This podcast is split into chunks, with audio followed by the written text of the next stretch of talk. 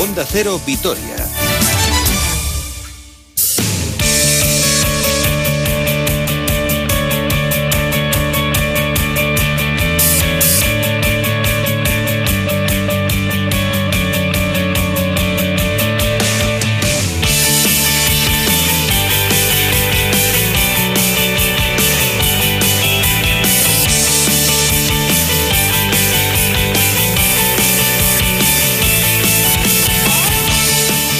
18 minutos para llegar a las 2 de la tarde. Actualidad del deporte. Hola de nuevo, Roberto. Hola, Susana. ¿Cuánto tiempo? ¿Qué tal? ¿Cuánto tiempo? Una barbaridad. Pero ahora vienes a hablarme de deporte y concretamente de fútbol con una última hora del Deportivo a la vez. Sí, porque ya conocemos a su rival en la primera eliminatoria donde entran eh, los equipos de primera división en la Copa del Rey. Se enfrentará al Club Deportivo Rincón, equipo de la preferente malagueña. No ha tenido mucha suerte en cuanto al desplazamiento porque es un desplazamiento largo. Se va a tener que ir hasta Rincón de la Victoria que seguro que es un sitio precioso, pero es un desplazamiento muy largo y de estos que no gustan demasiado a los equipos de la primera. Eliminatoria única el día 16 de diciembre. Y enseguida te cuento más cositas del, del Alavés, pero es que ayer hubo partido en el Buesa. Hombre, hubo partido en el Buesa y además con triunfo del Vasconia, creo. Efectivamente, un triunfo histórico, Susana.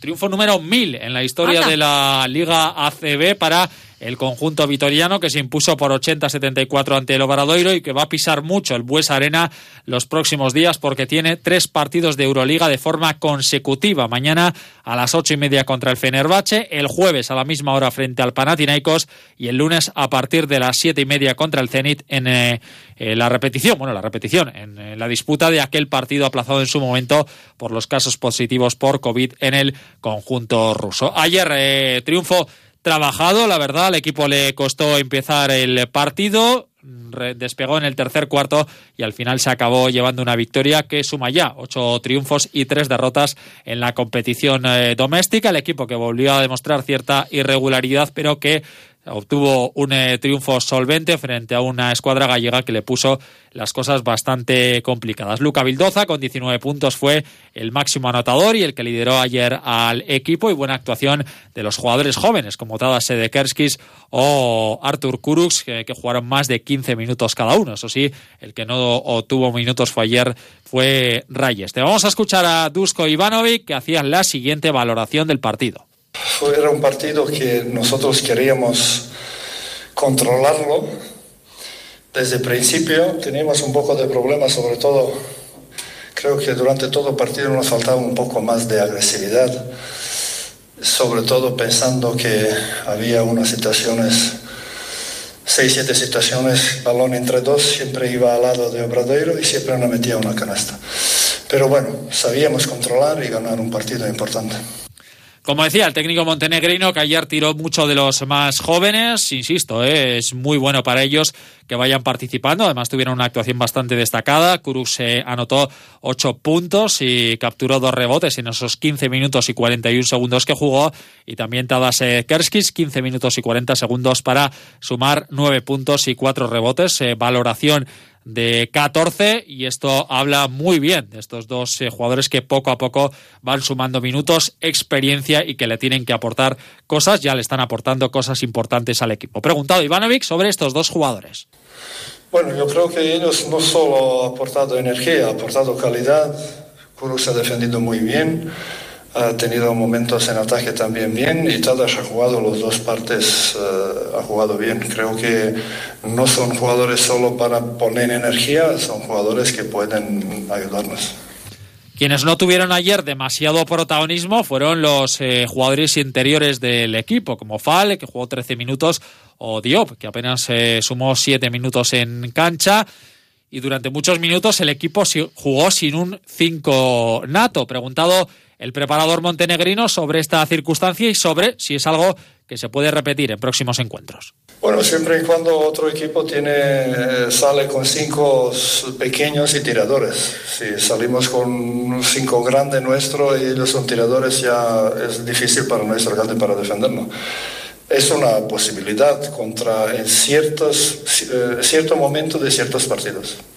Pues vamos a ver si esta circunstancia se repite en próximas citas. Y lo decíamos al principio, el mejor ayer, Luca Bildoza, con esos 19 puntos, liderando al equipo como líder que tiene que ser de este Basconia, aunque el argentino no estaba del todo satisfecho con eh, la actuación coral del equipo. Bueno, creo que fue un partido duro. No habíamos jugado eh, en todo el año eh, por la mañana y creo que nos costó arrancar el partido, pero bueno, luego Creo que hicimos un buen partido, si bien no tuvimos los mejores porcentajes, eh, más que nada en el tiro libre, que estuvimos muy, muy mal.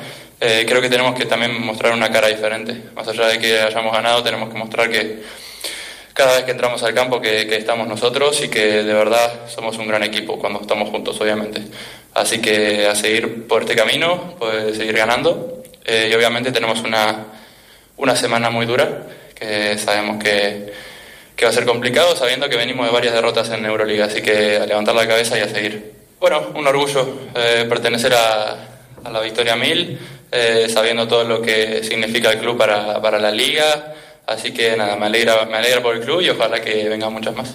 Partido número 1000, ¿quién se lo iba a decir al equipo? Allá cuando en la temporada 83-84, o sea que esto es eh, muy positivo. Y bueno, ¿quién les iba a decir que este equipo iba a estar consagrado en la élite europea? Pero a veces los sueños se cumplen. Lo dicho, Susana, semana muy intensa. Mañana a las ocho y media contra Fenerbahce, jueves ocho y media contra Panathinaikos, lunes de la próxima semana siete y media contra Zenit. No ha habido jornada en Liga Femenina por los eh, compromisos de las selecciones nacionales. Sí, lo contabas tú el viernes, tampoco ha podido jugar el Susana por los casos positivos en el conjunto presidido por nuestro buen amigo y fotógrafo mundial de todos los vitorianos, Julio, Roca. Efectivamente. Volvemos al balompié. Sí, recordamos por si ha habido algún eh, despistado. Qué bonito queda ¿Eh? el balompié. De vez en cuando el fútbol antiguo. Eh, si ha habido algún despistado, insisto, el día 16 de diciembre, primera eliminatoria de la Copa del Rey para el Deportivo Alavés, se medirá al Club Deportivo Rincón, equipo de la preferente malagueña en Rincón de la Victoria. Un Alavés que ha vuelto hoy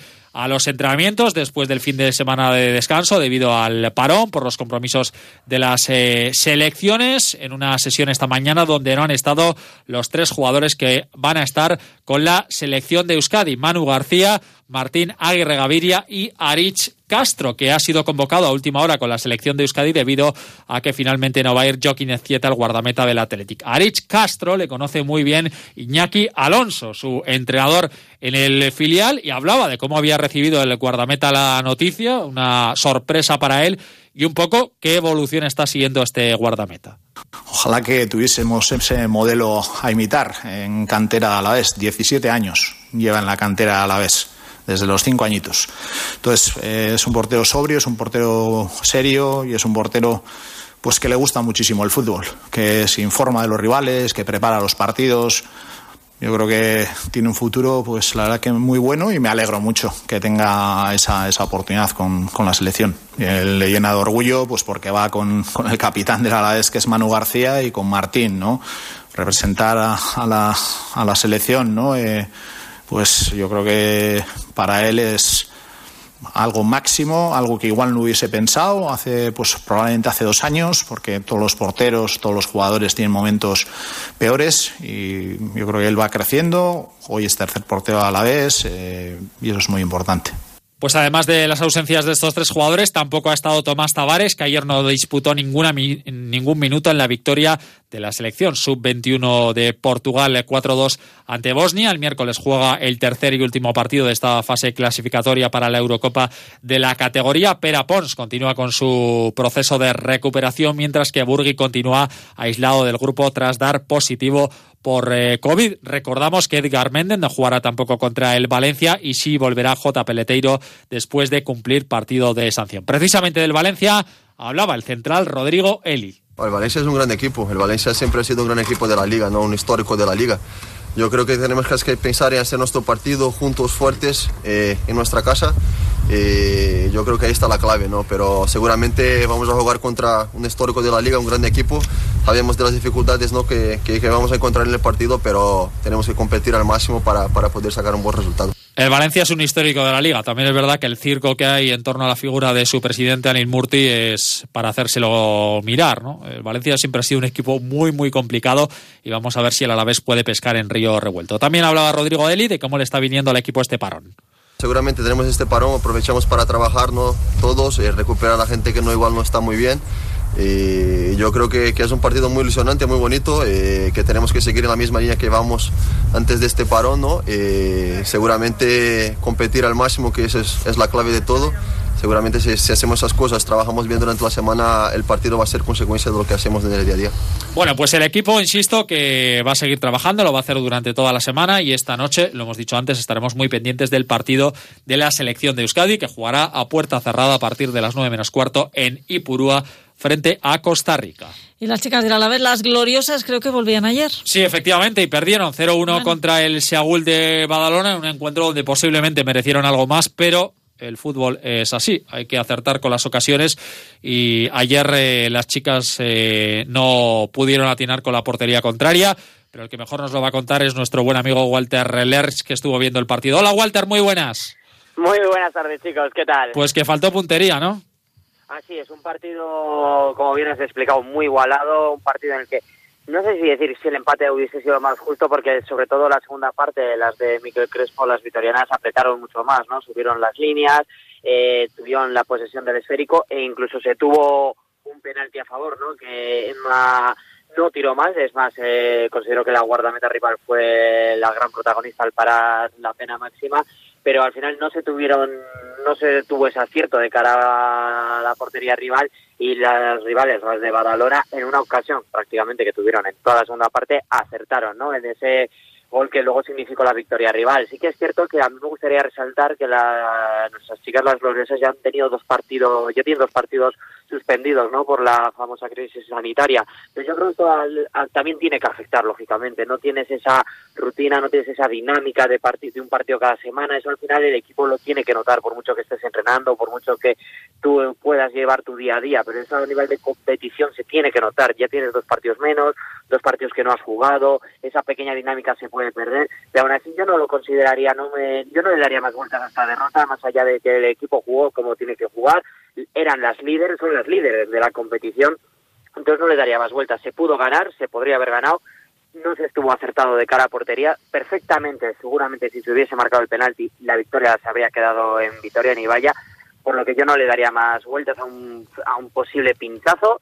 Eh, un paréntesis, un inciso en una, yo creo que temporada, un arranque de temporada más que aceptable para las chicas que de momento están jugando bien, saben lo que tienen que hacer en cada partido y yo me quedo con eso, un, una derrota y toca seguir un punto y seguido. No, no le daría más vueltas a un partido que se jugó bien y se tuvo el control del partido, que es lo que además interesa, suele interesar a Miquel Crespo. Sobre todo, Walter, es importante lo que dices, ¿no? El objetivo de las gloriosas está clarísimo este año, que es eh, tratar de lograr el, ascenso y que estas eh, derrotas, quizá inesperadas, ¿no? Y, sorprendentes, no les afecten.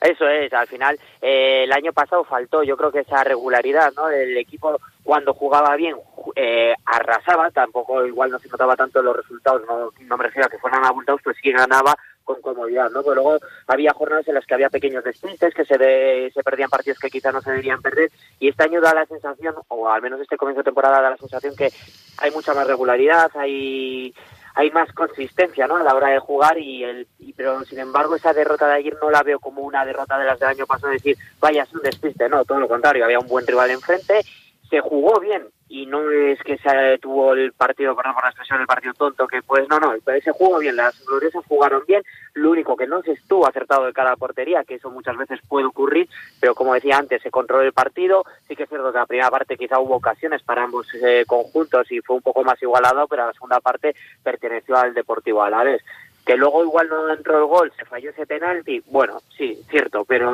hay que ver que adelante estaban las actuales líderes, pero fue una derrota que yo creo que no empaña el buen comienzo a la vez y que no empaña esa regularidad o esa constancia que sí que estamos viendo esta temporada, que duran los 90 partidos, que han durado los partidos que se han jugado y por eso hacía hincapié al principio de esos dos partidos que se han suspendido por la crisis sanitaria, porque eso también te hace perder un poco esa dinámica, no esa constancia, ese, esa regularidad que puede tener el equipo y que al final el tener ya dos partidos que no has jugado en dos, en dos semanas diferentes hace perder quizá ritmo ¿no? de competición. Yo creo que eso también le puede pasar factura al equipo, que en este caso le ha afectado a la vez, pero que el día de mañana puede afectar a cualquier otro club de la competición, sin duda alguna, y en cualquier otro deporte. Ya sabemos que es lo que nos toca lidiar esta temporada a los diferentes clubes y periodistas, lógicamente. Perfecto, Walter. También además hay que añadir esa lesión gravísima de la capitana de María Ortega de Pinedo, menisco externo de la rodilla izquierda, ligamento cruzado anterior, una lesión muy grave, aunque me dicen que evoluciona francamente bien la, capitana. Walter Lerch, muchísimas gracias, un abrazo.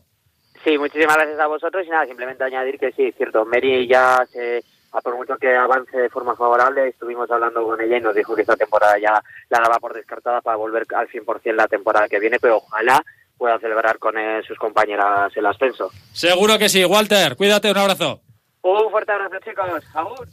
Y derrota también del Alavés B. Efectivamente, en el derby 2-0 frente al Athletic B, esta es la valoración del entrenador Iñaki Alonso. Cuando pierdes no, no puedes hacer pues, una, una, gran valoración. A ver, sí que es verdad que, que creo que hemos estado en el partido todo el rato, que hemos tenido muchas adversidades, pues como la rotura de, de Abde, como luego la lesión de Lupu, que hemos estado bueno, pues con un jugador menos. Y, hemos empezado titubeantes, que es un poquito lo que yo creo que el debe nuestro, el debe nuestro de hoy, porque yo creo que a partir del minuto veintitantos hemos empezado a estar en el partido, a generar alguna ocasión, a meterle al Atlético en su campo. Y la segunda parte, la verdad que estaba yo creo cerca ese empate, pero bueno, pues eh, el Atleti tiene jugadores con esa calidad, ha salido cabo y ha hecho el 2-0. Bueno, lo ha dicho además ahí el eh, técnico del filial, lo peor no fue la derrota, sino las lesiones. Así, o esta era la primera valoración de esas eh, lesiones de dos de los jugadores como Abde y como Lupu. Yo creo que son lesiones, alguna probablemente de larga duración y, bueno, pues la, la, de Lupu tenemos que valorar, probablemente será una, una rotura. Eh, lógicamente a cualquier equipo pues eh, que se te rompa no pues un titular tan pronto es la historia también del año pasado. Recuerdo que para el minuto al cuarto hora tuvimos también una lesión. Eh, dicen que las historias se repiten en el fútbol y hoy pues nos ha pasado y en pelota, Susana, ya conocemos a los semifinalistas del mano manista. Uno es Darío, que se impuso 22-13 ante Irribarría. Se medirá en la primera semifinal a Joaquín Altura, que venció 22-18 a Ezcurdia. Por el otro lado, otra, la segunda semifinal la disputará Jaca, que ganó 22-13 a Urrutico. Echea se enfrentará a Elezcano segundo, que se impuso 22-9 a Aguirre en el Astelena de Ibar. Pues aquí lo dejamos por hoy. Vaya repasito de fin de semana, muchas cosas. Hasta mañana, Susana. Hasta mañana ustedes también que disfruten de la tarde del lunes y a partir de las doce y media les espero a todos aquí. Cuídense mucho, un beso.